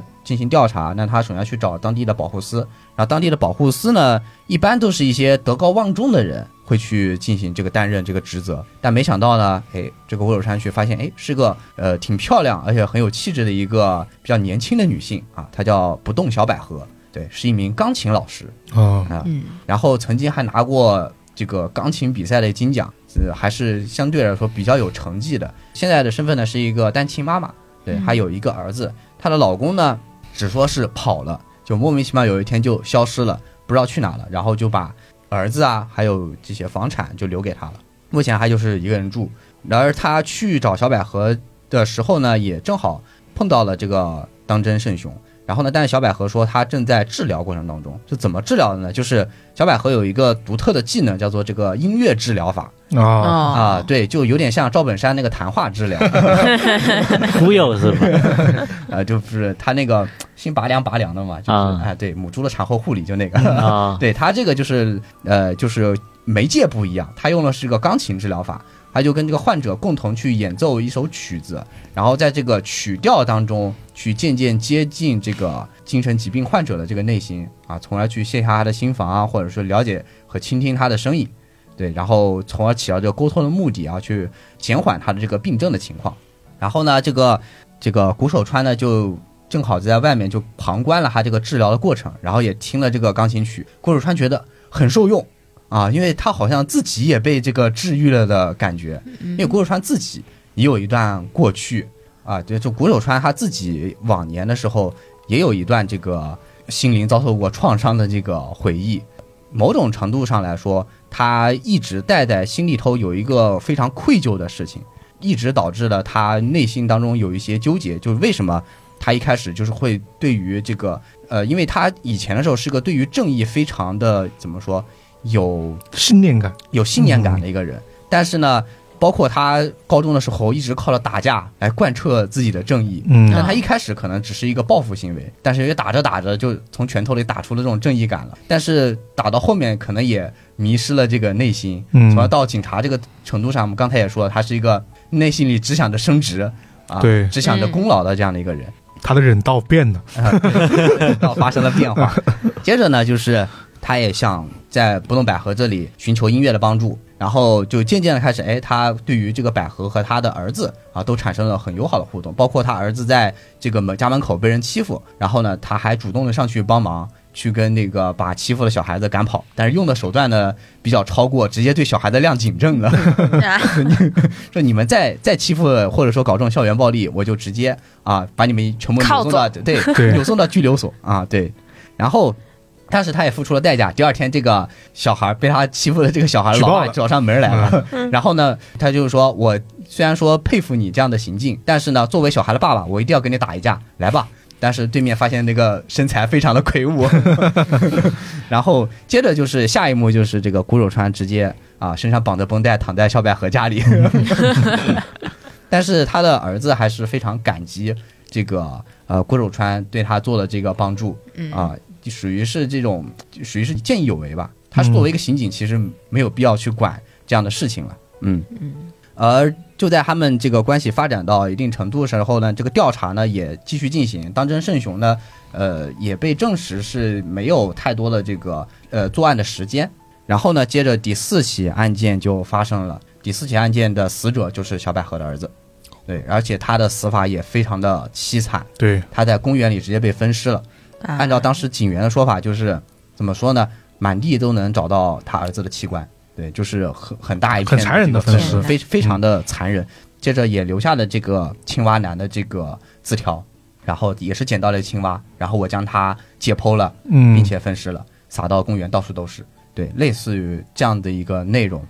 这个时候群众已经非常的恐慌了，对，然人后心有惶惶的，属于对，是人心惶惶了，因为大家都知道这个呃三个死死者之间几乎没有太多的这个联联系系，对，对，换做是谁都有可能成为下一名的死者。他好像对是无差别杀人的，对，对民众也知道这很可能是无差别杀人，而警察也在一直找三个人之间的这个联系到底是什么。嗯，而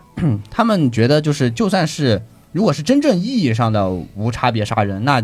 这个对于这个刑侦工作而言是非常的困难的。所以能够，而且就算是很多之前出现过的这个连环杀人犯。然后看似是这个没有关系的这个杀人，就是无差别杀人，但其实内在都是有隐隐有联系的。所以，呃，警方也在焦头烂额的想要寻找，就是这些死者之中的这个联系。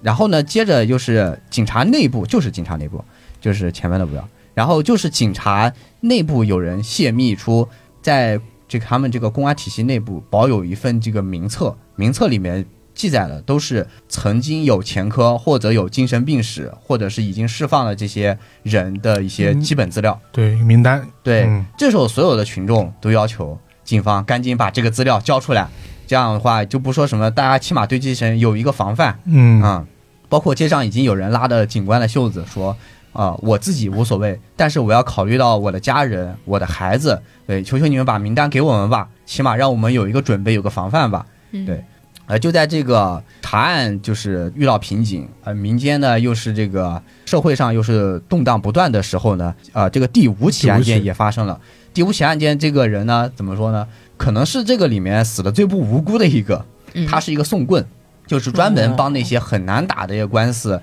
去做这种呃无罪辩护的这样的一个律师。嗯，为了钱的那啊、个，对，为了钱就是什么都能干，嗯啊，哪怕是那种非常恶性的犯罪，他也依然要做这种无罪辩护。嗯然后接着呢，他是在这个疗养院里面，呃，被这个推在散步的时候，他心还很大，觉得就算有杀人鬼又怎么样呢？还能杀得到我头上吗？嗯就杀到他头上。对，对他也是杀人之后呢，然后被人为的焚尸，就是焚烧了。然后是通过一些剩下的一点点的这个尸体的信息，分辨出了啊这个人到底是谁。然后就在这个第五起案上发生之后的这个社会上的这个动荡啊，也愈演愈烈。这种游行啊和示威的活动已经此起彼伏了，加加上人心惶惶，这些呃市里面的这些比较有钱啊，或者说阶层比较高的人，呃内心里其实也比较慌，万一我被杀了怎么办呢？所以就算等于是动用职权，调走了警察里面一部分这个武装力量，嗯，去对他们进行这个单独的守卫工作，所以就导致警局的这个力量大幅的削弱。对，这个时候，民众已经堵到警察局门口了，就要求警察一定要交出这份名册，然后民众才能有自保。那警察为了维护这个法律和公正义的这个程序，当然是不可能同意不的可能交就只能跟这些暴民就开始对峙，然后直到这个对峙进行到一定程度上了，暴民终于冲破了警局，开始直接进警局开始打砸，然后就是殴打警员，然后往里冲，就想要直接进来寻找这暴力寻找这份所谓的名册。嗯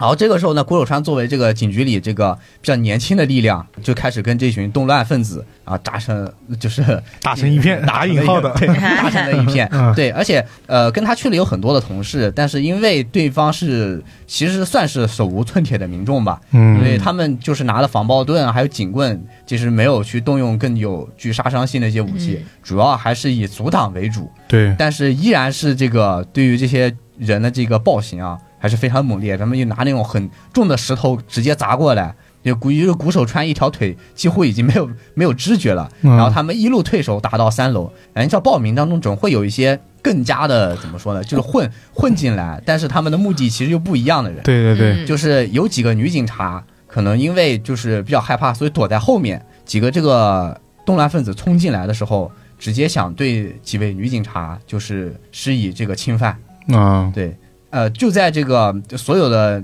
男警察都都已经看不下去，都是但是自己呃又是自己又顾不过身的情况下呢，就谷守川也想上去帮忙，这腿都被打断了，那 就只能在地上趴着。对，这个时候呢，有一个女警突然一冲而上，一拳直接把这这个动这几个呃不法分子直接给打翻在地。然后这个时候他们才看到，几个女警察并不是因为害怕躲在后面，是因为当时这几个女女警察的背后面还站着一个呃只有十几岁的一个小女生。啊当，时应该是在警局接受一些呃其他的一个讯问或者是其他活动，因为留在这里的没有能出去，所以几个女警察只在保护这里。这个其他的一些警员看到这里的时候，终于忍不住了，然后谷守川大吼一声啊，说不要对这些人再讲情面了啊，我嗯们就是我们要维护法律和这个正义的尊严。啊，接着抄起警棍啊，这一条腿蹦着就往前打了。然后所有的警察在他这个鼓舞下、啊，终于是把这些啊暴乱啊，就终于顶在这个三楼门外。但是因为人数众多啊，还是只能勉强维持。嗯啊，就在这个时候呢，呃，这个这个谷守川作为觉醒了自己正义之魂的一个警察啊，接到了一个电话，是不动小百合打过来的。嗯嗯然后之前呢，就是除了这个呃不动小百合以外，他跟因为同样是这个治疗，算是病友吧，因为他们俩都接受这个呃不动小百合的治疗。呃，这个国手川跟当真胜雄这俩关系也是比较亲密。当真胜雄就是虽然他以前之前有过前科，但是在接受治疗的过程当中，他一直是处于一个比较懵懂的一个孩子的状态。然后他跟小百合的儿子呢，就玩的也很好，因为从某种程度来说，那个当真胜雄他有一点点就是像是智力障碍这这样子的程度，所以就导致他的年龄其实比啊他的心理年龄其实比实际年龄要小，嗯他更像一个小孩子。所以说，呃，谷有川可能把某种对于这个不动小百合儿子的感情也移情到了这个当真圣雄身上。小百合打电话过来的时候呢，谷有川跟谷守川说，这个那个当真圣雄他在一个牙科诊所做这个杂务工作嘛，就是回归社会做这样的一个小兼职吧。嗯，然后已经被这个暴徒给围起来了。对，就是不动小百合希望这个郭有川赶紧去救他。救他然后嗯当然，不动小百合作为当地的这个当地的保护司，家门口门外同样有暴徒，嗯把她一个哦目前这个单呃单身女性在家里也很危险。这个时候呢，郭有川就打电话给杜赖说：“这个队长，麻烦你支个招吧，我要怎么样才能冲出这个包围圈，去赶紧去救人？”然后杜赖说：“你现在应该守警察局。”然后这个时候呢，郭守川跟杜赖说了一大堆的话，总结起来一句话：“我想当五分钟的英雄。” 啊，然后杜赖就给郭守川支了一招，这招呢是啥呢？大家可以自己去看书啊。嗯我就讲到这里，我差不多点到为止了。嗯其实这本书严格来说，我讲这个剧情梗概远比嗯你自己去看书来的乐趣要低很多。嗯，这本书真的是从写法上是非常好看的，它剧情衔接程度很高，而且每个的人物的对话都非常有意思，而且人物设置也很有意思，包括古柳川这个人物的这个这个成长弧度非常的明显，包括最后跟这个幕后的凶手对决，对决啊，对嗯，郭有川是尽可能展现出了这个人类所有的智慧和勇气了。 嗯对，拼尽了自己全部的东西，在跟最后的凶手做这个搏斗。但是呢，书里面是有很多层的这个反转的啊。最后的最后的啊，真凶啊，依然是被这个杜赖啊， 我们给这个杜赖前辈这个很有很敏锐的刑警给抓到了这个狐狸尾巴。嗯嗯，它后面是设置了很多层的反转，但严格来说，这个故事呢不算特别的新颖，是有一点点老套的。对，其实我能够猜到，隐隐能够猜到最后的一些结局和 BOSS，但是完完全全不影响我看这本书过程当中这个非常精彩的程度。这本书我基本上是一口气看完的，我是去年过年的时候回家的途中，我坐大概高铁嘛，然后嗯几个小时的这个动车回去。然后我本来想书上就看，就带本书上车，然后就能看完了，挺好的。没想到这个书看起来非常的快，阅读非常的顺流畅，嗯嗯，以至于以至于我看完这本书一合上一看表啊啊，才这个点钟，啊这个里程还没到一半呢，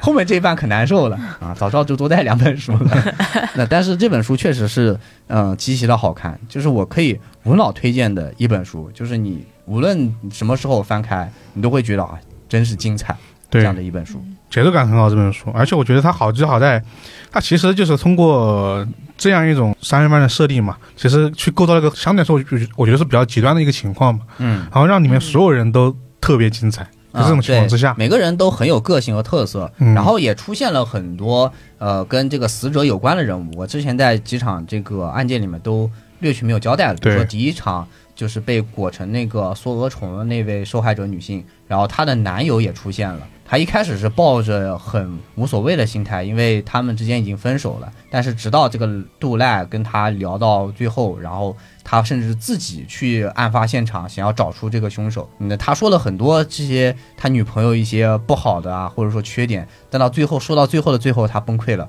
他说：“为什么是他呢？我嗯难以置信，这么好的一个人，为什么是他死了呢？”就是他把这个人的矛盾性和这个两面性，就是这种感情描写的比较的真挚。嗯，那反正以上呢，就是我介绍的，就是今天的最后一本书，就是这个《连续杀人鬼青蛙男》。嗯。就听起来今天大家介绍这四本书，就讲的这四个故事都是有很好玩的设定，设定上都很有意思，我觉得。嗯啊是对，嗯不管从最开始的马铃薯啊，啊，哎， 对，对，今今天今天下班我就去买一份薯条吃，好吧？确实有点馋。 我是去看一看一遍书，还是先买个薯条？ 我加一份薯片。 再来个薯饼， 对，或者是那种老老的故事，然后它的一个新的呃延续，然后又或者是啊一个科幻、武侠、历史、推理，对对， 对，这么一个怎么说满汉全席，嗯，太满 汉全席对了，。太丰富了， 都是顶级顶的类型小说的代表，以至于你在书店里这本书放在哪一个书架上都挺合适的 对悬疑它也能放，科幻它也能放，武侠它也能放。 我我觉得它应该放在进门的时 候那那个畅销书架上，对，对，又或者是到后到后面那个呃杀人鬼那里面的杀人鬼的设定，再加对上它那些很猎奇，猎奇，他真的很猎奇。那本书一度都是因为他的有有一段时间，很多人可能没看剧情啊，都是被他的猎奇程度所吸引的。啊这里面的这，因为大家看的可能还是稍微做了一点点调整的版本嘛，但是那个已经很猎奇了。 对对啊，是的，目前来说，就是看这本书那几个杀人现场已经相对而言很惨不忍睹对了。对，但它相对来说都是一些侧面侧面的描描写，嗯但是它给你很大的想象空间。对但你一旦去想象那场面啊，简直了！对，嗯就下饭， 开玩笑的 啊。好啦，以上呢就是我们这一期局外生枝啊，大家分享了四本书的所有内容。然后这四本书呢，你们也可以打开橙色软件啊，搜索“怪异藏书局”，然后冲进去里面就是进行一个购买的动作。对，书都上了，是的，然后除了除了我们分享的这四本书以外呢，啊，我们怪异藏书局作为一个还差九十多年就成为百年老店的这么一个老店 对这么一个良心店铺的话呢，里面也是有非常多优秀的啊推理悬疑这一方面的小说可以给你们慢慢挑选的。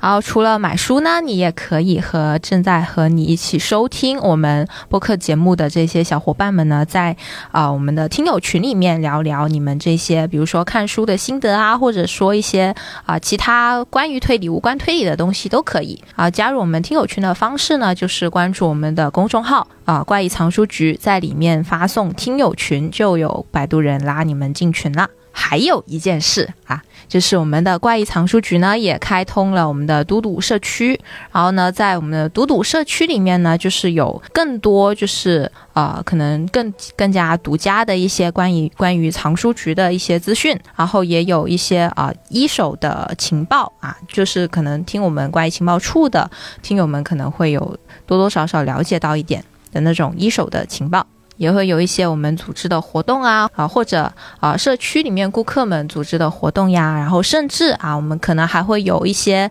呃，可以让你们通过一些方式啊获得书的这么一些啊、活动。对，所以说就是进入我们关于藏书局这个嘟嘟社区呢，还是非常怎么说非常有必要的。然后加入我们嘟嘟社区的方式呢，就是在啊、嘟嘟就是 D O D O 这个网页或者说软件里面搜搜索数字五二八二零就可以进来我们怪异藏书局啦。哎，好啊，以上就是我们这个漫长的广告时间。好，我们本期的局外生枝呢就到这里结束啦。然后感谢大家的收听，我是局外人十三， 我是局外人殷红，我是局外人以太， 我是局外人老根儿，好，我们下期再见，拜拜。拜拜拜。拜。 Giving my all when I don't even have it. I always dreamed of a solemn face, someone who feels like a holiday. 好了，欢迎回来我们的读评论环节。我们的读评论呢，读的就是上一期就是年我们的年末书单啊，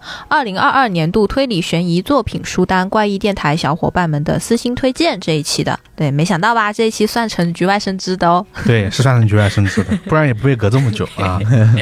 是的，然后啊，我们就来看看这一期又有什么啊小伙伴给给电台留下了让我们印象深刻的评论。好，啊我这边来自于哔哩哔哩的怪异糖醋局这个号下的评论啊，他叫闪电巨球子啊，他说生活和工作，工作和工作，生活和生活，你们是懂排列组合 的。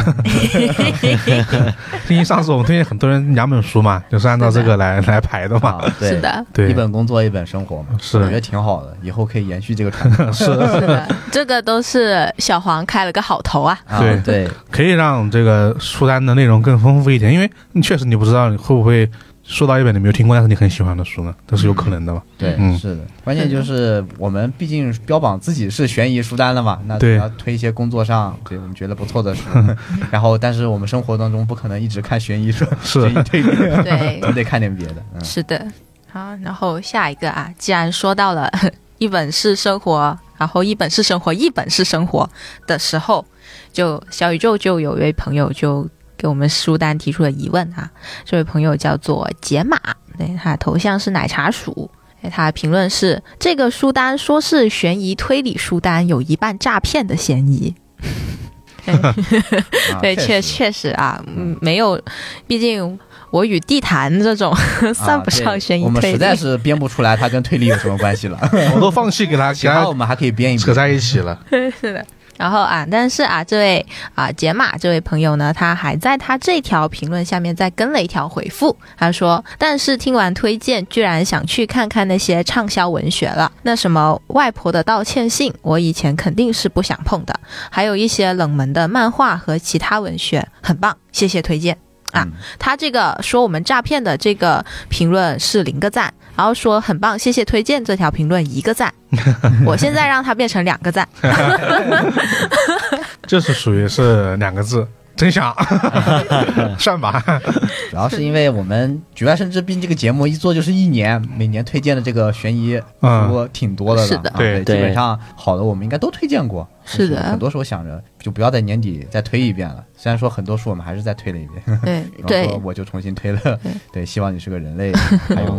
对，我我也说了同名同姓，对，嗯还有像大右拐，嗯，对，我们也都是重复推荐了。嗯 是的因就为确实质量很高。嗯是是，而且你说局外生枝，它就算一个月一期，一期四本，一年那也四十八本了。对，四十八本有跟推理相关的书还不够你看 的吗？ 对，而且在说我们尽量在减少现在节目里出现的推理相关的书，比如说我们这一期 就没有那么推理。是的，有多少人立了 flag 说一年要看多少本书，到最后也没有达成呀？你们还嫌它 Oh 少？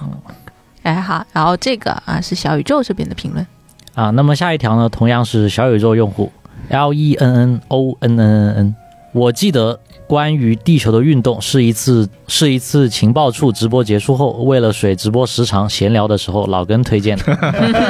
确实，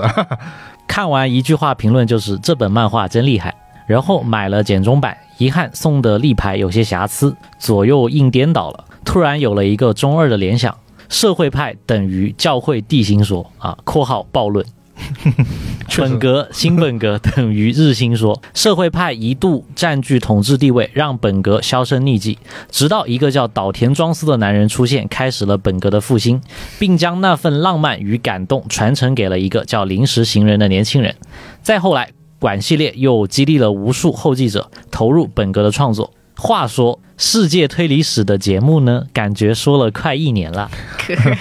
我们觉得很，我们可能还能说更久。可能还要再说一段时间。对，我们还能继续 说，嗯，是一个挺有意思的说法，是说的很有故事性，但实际上还是有点不太一样的。因为说实话，啊，在社会派就是很火热的时期，还是很很多人写本格的，只不过看的人不多。但他那个比喻其实更多的是像一个取代另外的一个的感觉。呃，是对的，这个其实流派之间不存在取代的关系。对对在史地小球的运动里面，他们是为了真正意义上追求真理嘛？对对，是就的是像的，但是流派之间不存在一个什么真理这样的一个说法。其实对无论社会派还是本格派，都是史校需比要长的融合啊，对这么个个东西更。多需要去融是合的。。嗯，对，如果流派它具有唯一性的话，那这那这对于看看书的人来说是件很痛苦的事对情，。我觉得对于一种小说来说是判的事情。啊，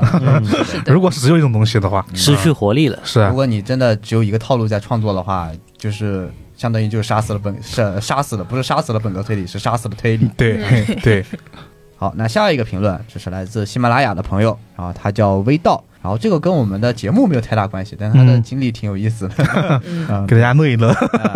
然后他说，为了更好的收听怪异电台，在喜马拉雅的商城买了个小音箱，然哦，后后来呢，见到如下来自客服的话：亲身经历比别人听的段子搞笑一百倍啊。然后呢，他那个客服是这么回复他的：非常抱歉的亲，目前平台确实没有这个呢。然后呢，这边帮您特殊申请补偿三天会员，您看可以死吗？为什么？什么东西？呃，对，他是截图，直接截了那个客服给他的回复。啊我，不知道这样说合不合适，毕竟我们这个节目还要在那喜喜马马拉拉雅雅绽放，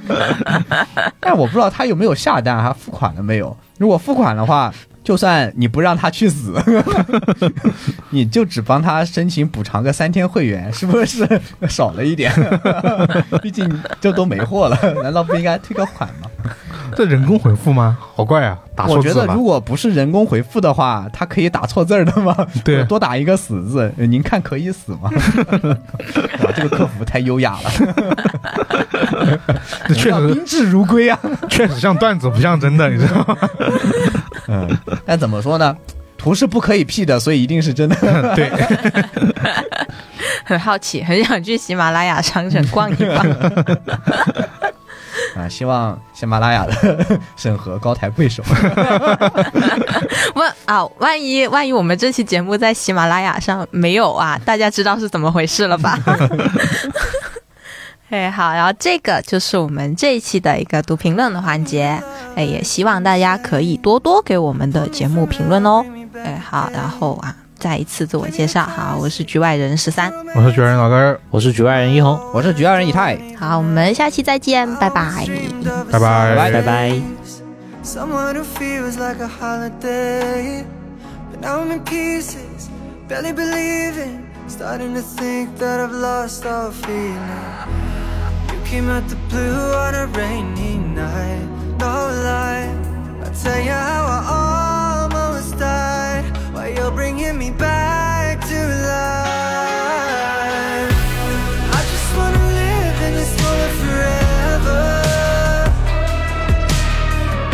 Cause I'm afraid the living couldn't get any better.